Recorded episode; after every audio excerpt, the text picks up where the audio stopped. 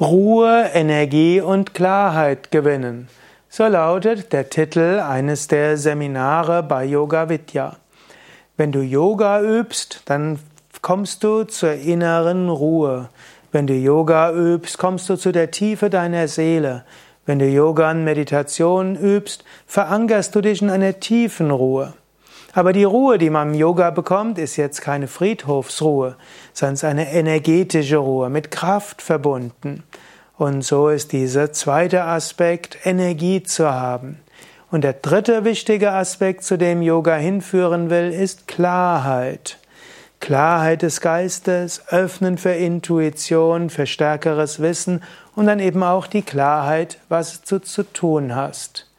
Überall so Yoga. Yoga an sich hilft dir, zur Ruhe zu kommen, Energie zu bekommen, Klarheit zu bekommen.